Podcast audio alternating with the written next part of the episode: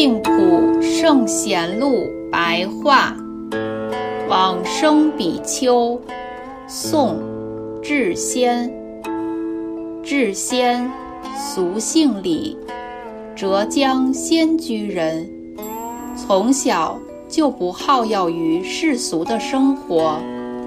出家后，游学到天竺寺，在首座和尚明义法师座下。悟得一心三观的要旨，回到故乡后，依止白莲慧法师听讲学习止观法门，于其中大有启发体悟。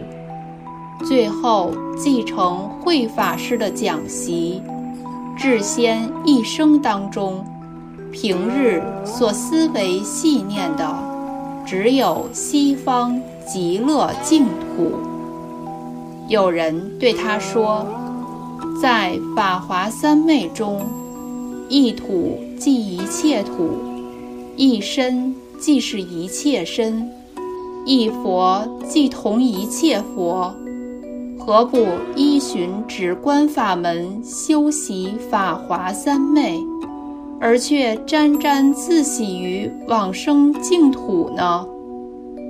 智仙回答说：“经西湛然大师说，《法华经》分别功德品中，直观此土，当下即四土具足，故此佛身，即是法身、报身、化身三佛身。”此大众即是十方法界一切大众，但是凡夫以烦恼无明未断的缘故，仍需修行往生同居净土。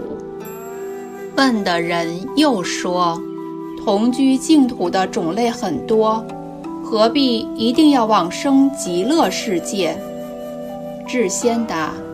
这是由于一切的经教论著，多称赞往生净土的缘故，宿世的因缘比较深厚的缘故，为令一心专注不散乱故，阿弥陀佛的愿力和诸佛护念摄受的缘故，智仙居住在白莲寺，讲经弘道十三年。